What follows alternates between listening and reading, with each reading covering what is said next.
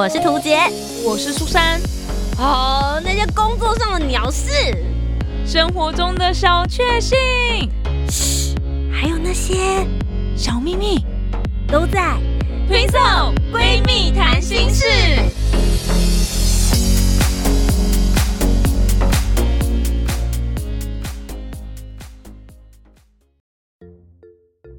Hello，大家好，我是涂杰，我是苏珊，我们是 Twinso Twinso 闺蜜谈心事，到台东红叶打棒球吧。不晓得大家对于红叶少棒队是一个什么样子的印象呢？真的是很久很久，我我上学了吗？我出生了吗？的一个台湾非常有名的棒球队。哇，我认真来说，你可能还没有出生。他们真正一炮而红的时候是在一九六八年。所以我可以确定，我们两个应该都还没有出生，距我们出生还很久很久。很久，那大家很多人都会觉得说，红叶少棒队算是在很。历史以前的事情，但事实上要告诉大家，红叶少棒队到现在都还在哦，真的吗？对，在 台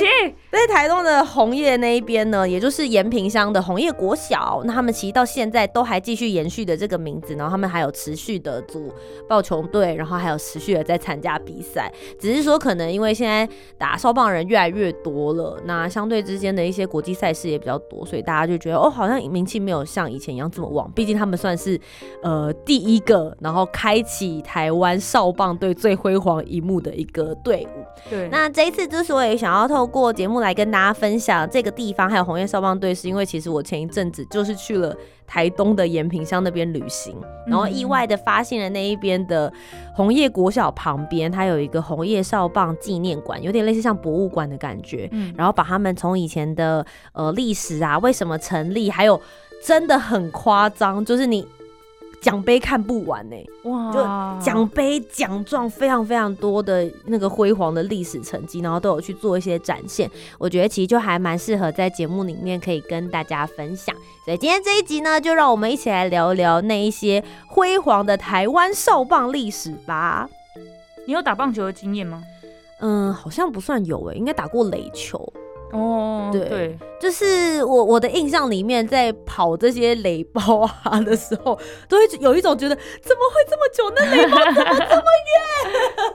的这种感觉。你自己以前有打过吗？没有，好像也是，就是老师说，那我们今天来打这个垒球来。来试试看而已，体育课的那种试试看，并没有真正的了解规则还有怎么打，然后也是觉得跑垒包好远，然后也觉得怎么球都打不到。当你觉得球怎么都打不到的时候，你就会觉得这个游戏一点都不好玩。对，然后后来长大一点的时候，你就会看一些电视转播，就棒球赛，然后因为那些打的选手们，他们感觉每一场都可以就是安打啦、全垒打，然后都会有那种锵，然后很清脆的声音，所以我就误以为。打棒球要用棒子打到球这件事情是一件很简单的事情。然后后来呢，我就跟就是长大一点之后，就跟朋友去那个大陆哥，哦，对，就是那个棒球打几场，才发现哇，你嘞超难，超级难。那个球第一次朝我冲过来的时候，我心想啊。很想要躲掉，嗯，对，然后我被同学笑到一个不行，他们说是叫你打球，不是叫你躲球。但那个速度真的很快，就速度很快，然后其实棒球的面积很小，哎，哦，对，然后你要打到真的所谓的甜蜜点，如果有人在打球，应该都知道，就是每个拍面都会有一个甜蜜点，就是在你用那个地方打出去的时候，是可以在你的打击的力量，然后跟那个球的作用力之下，能够把球打得最圆，或者是最能够符合你控制力道的地方。我觉得真的很困难，嗯，就跟大家想象不一样，所以我后来从那个打完棒球打几场之后，我就决定我要认真当一个去加油的人就好。哇，哎，你还有去球场看过棒球？有哎，其实我蛮长的，就是因为我小时候我的舅舅很喜欢看棒球，嗯，所以他就是会带我们去，比如说就是新庄棒球场啊，或者是天母啊哪里，然后我们就会去棒球场里面真的去帮呃。当就是正在打队伍帮他们加油，这样我就觉得很热血。我第一次他带我去的时候是去冠军赛，哎，哇哇哇！第一次就看那么刺激了。对，就是因为刚好那个时候的舅妈还是女朋友，那边好可能多买了一张票，然后不能去这样子，所以他可能就随口问我要不要去，我就说可是我看不懂，他说没关系，你去我教你。我觉得那是很关键的一次，就是让我开始看棒球，因为那一次刚好冠军赛，然后那一次刚好赢了，然后赢了时候，大家在电视转播上不都会看到我们会抛彩球跟彩带吗？对，我有参与到那个抛彩带的过程，就觉得好 lucky 哦！我第一次来看棒球赛就看到冠军赛，然后又看到可以抛彩带的那一队，嗯嗯嗯，我就觉得。哦，好好玩，好热血，然后就也在那个过程之中稍微知道什么就好球啊、坏球啊、酒局啊，然后现在状况、情势是怎么样，就觉得说哦，这在上面就奔跑的人真的好有热情，就持续一直这样看。后来就跟伊森，就是我现在男朋友在一起之后，他也蛮喜欢看体育赛事的，所以后来我们去日本旅行的时候，我们有去，就是我们在东京那个东京巨蛋，我们有去看棒球赛，然后我们那时候在台湾只买了一个球赛的票。后来看完之后意犹未尽，又再去当地的就是球场那边有卖票，再去买第二场，这样哇就很嗨。所以其实我个人还蛮喜欢看棒球赛，而且我觉得棒球是一个非常非常团体的对运动。嗯，我真的是完全没有看棒球赛，就是到现场去看的经验。我真的就是在家，因为我哥很喜欢看棒球，我小时候是可以就是认出。有哪些现在台湾职棒的选手比较有名的，或者他们有一些比较特别的打击的方式或什么之类的，嗯，都是我哥跟我讲，然后我就真的知道。但现在已经你知道改朝换代很多代。都是一些不认识的人，但我觉得其实棒球本身这个运动啦，它的本质还是不会改变。就算你一开始不是很了解，或是你很久没看了，再去看一次的时候，那个热血感都会很容易被被这些球员的努力去换回来。那我们今天就开始要来跟大家分享，就是红叶少棒队了。其实红叶少棒队它是属于一个真的在很偏远的山区。我记得我们那时候从就是呃旁边的那个。县道，然后到上去上面的红叶，就是那那边的红叶国小的时候，大概会需要二十分钟左右的车程。然后对于当时来说，就是台东已经算比较偏远的地方，它又在台东偏远的山区的位置，所以真的从来没有人想象过可以在那边培养出一个厉害的棒球队。嗯，呃，那个时候之所以会成立，最主要的原因是因为当时在山区，大部分当地都是原住民族。嗯。他们就是最主要都是在从一从事农耕的工作，所以那个年代义务教育虽然好像已经开始有人重视，可是对于偏远山区的人来说，孩子生出来等到他懂事，他有劳作力的时候，就应该要来帮忙农务，怎么会去学校偷懒？嗯，对他们来说，你去学校是去偷懒哦。对，因为你去那边念书啊，哦，坐在教室里面，你很轻松啊，你不用夏天工作，所以他们并没有这么流行把孩子送到学校去。那那时候调任到那边的新校长就想说，哎呀，怎么来了之后学校都没有学生嘞？就是没有学生，或者是学生来的频率。就是很不稳定，嗯，这个人来了一三五，那个人下个礼拜是二四六来，就是你常常会发现学生就是旷课的几率非常高，所以他就开始去做所谓的家庭访问，就到了部落里面，然后就去看到那些孩子里面在部落里面呃跑来跑去，哎，就在玩很像类似棒球的游戏，他就发现说哦，也许他们很有打棒球的潜能，所以他就为了把这些孩子跟告诉这些家长说你可以把孩子放心的送到学校，他就决定组了红叶少棒队。嗯，然后再附设在他们的国小里面，用这个理由把孩子引导到学校校区里。你先来校区，然后你来打球。那打球打一抖打累了嘛？那我们就进教室里面上一上课。嗯嗯。所以当初他们的用意本来是这样。然后去那个纪念馆里面的时候，你就会发现，哇，你真的很难想象当初在资源这么匮乏，他们到底是怎么练棒球的。他们就说，因为他们没有球可以打，所以他们就拿当地的石头。来当做投练投的的工具，嗯，然后那你想一下，棒球他们拿什么来替代？不会就是树枝吧？竹竿哦，竹子，对他们就拿那个竹头，然后自己磨一磨之后，拿来当打准心的棒球这样子，就就去打。重量会是一样的吗？其实不太相同，可是对他们来说，就会觉得说至少可以稍微简单练习一下，了解规则，了解规则。嗯因为其实那个时候他们一开始还没有打出成绩，你要去申请经费或是赞助，拿到真正的球具，其实没有这么容易。嗯所以后来他们就开始组成了这样子的一个少棒队，然后里面因为都是原住民族的孩子，可能本身就在就刚刚前面讲都在农耕，所以他们的体力可能相对来说都比我们这些就是汉人啊，或是一般大家从小就念书上来的人体力好非常多，嗯。然后他们的运动细胞又非常好，所以就开始在呃台东当地呢，他们的比赛开始崭露了头角，大家发现说哦。好像这个红叶国小这一边有训练了一支蛮厉害的队伍哎，但真正让他们声名大噪的时候是在一九六八年，当时呢，他们去跟日本的棒球队比赛，嗯嗯。他们是跟，因为他们那个时候日本少棒其实是非常非常盛行的，嗯。那他们就在关西地区那边选拔出了一个日本少棒明星队，也就是等于是说把各在关西地区所有的明星选手聚集在一起，变成一个棒球队，很像是国家代表队那种感觉。哦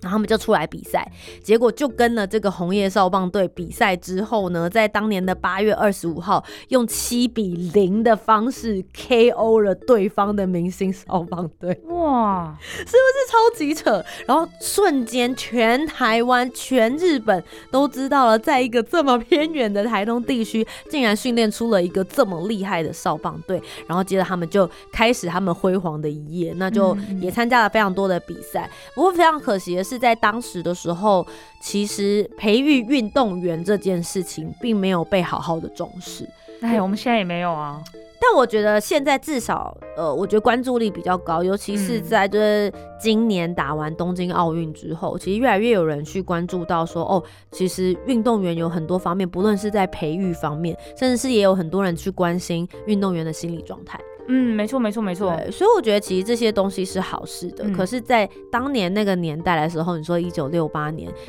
关心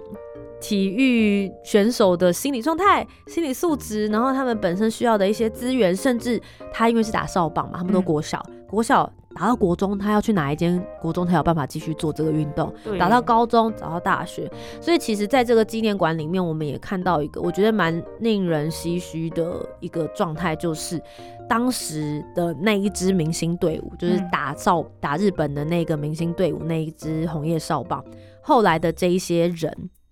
大部分的人都蛮早就离开世间，也许可能是当时的健康或者是卫生资源的关系，嗯然后不然就是他们大部分都是在从事劳作的工作，对，嗯嗯或者是说相对来讲比较辛苦一点点的职业，就有点类似像就是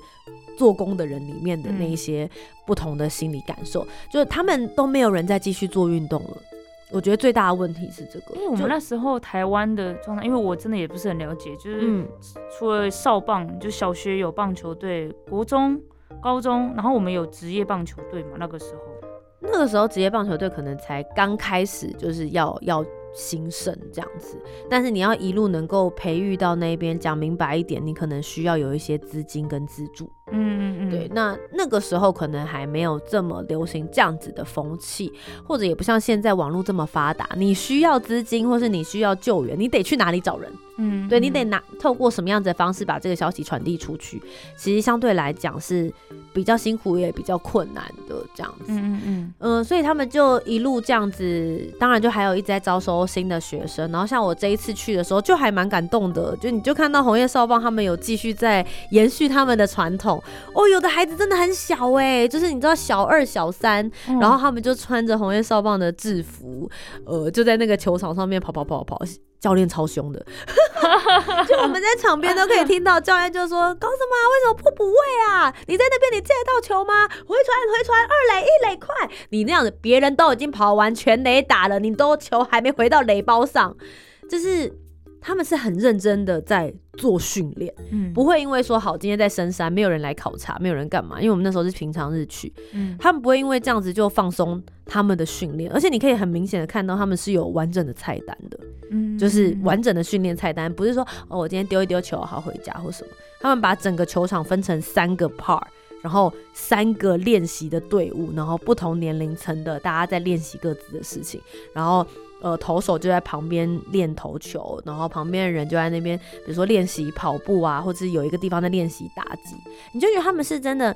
很有纪律，然后很有规则，也很有热情的方式在做。我中间有看到一幕，我觉得好感动。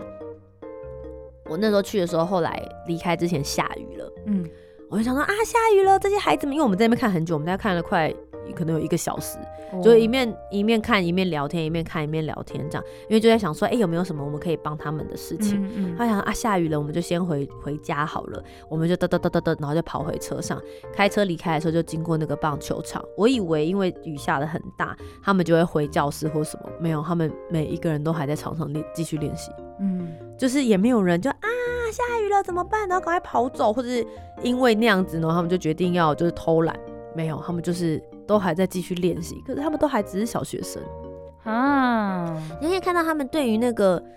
责任心跟他们对于棒球的热情的感受力，你是真的可以感觉得到。因为今天就是，就算今天教练跟你讲说不行，就算下雨下雨了，你也要继续练，你一定会有看到某一些人心里会有那种。很哀怨的表情啊，或者说烦呢？为什么我还要在这边这样？可是没有，他们都还是就是表情很开心，然后非常有活力的在执行他们每一个投掷或打击的动作。我就觉得说，天哪，真的好感动哦！就是这些孩子，就是这已经是无关场域的问题，不论他们今天是在所谓的城镇还是偏乡，我觉得只要他们肯努力的那一种热情，或是对于这件事情真的有喜爱，他们不应该在资源上面受到。落差的待遇，嗯，我自己会是这样想，所以心里也会觉得说，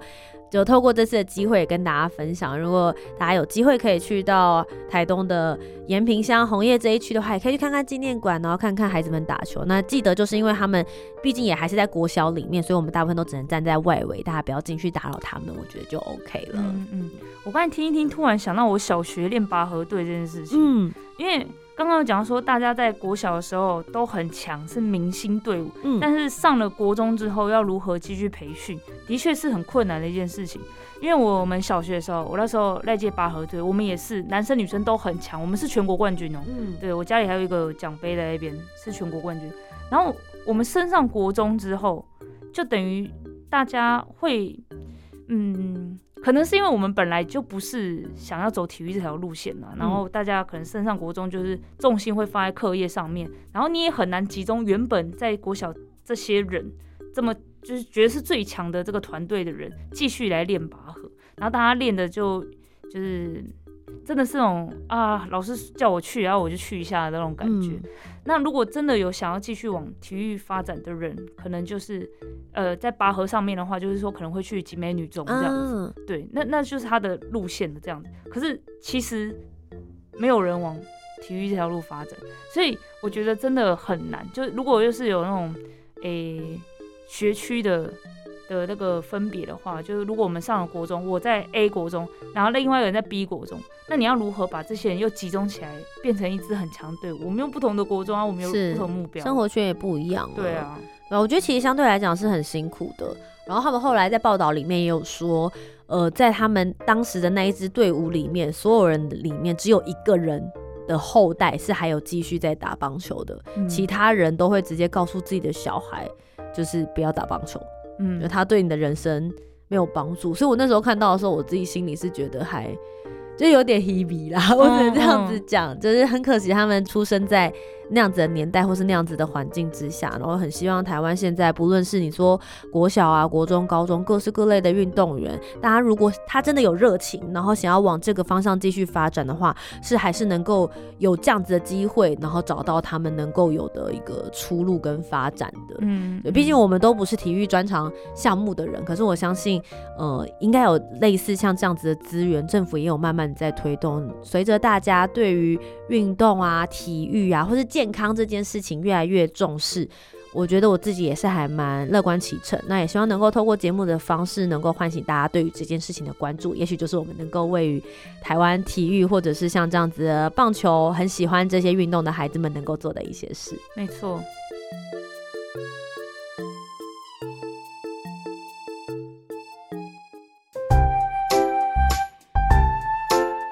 完今天的讨论，如果你有更多不同面向的想法，也欢迎可以来留言告诉我们哦。Facebook、Instagram 以及 YouTube 频道搜寻“图杰”就可以找到我。那如果你搜寻苏珊 Love Music，就可以找到苏珊啦。记得帮我们留下五星的好评，订阅节目，在 Apple Podcast、Spotify、Sound 都可以听得到哦。听色闺蜜谈心事，我们下周见，拜拜。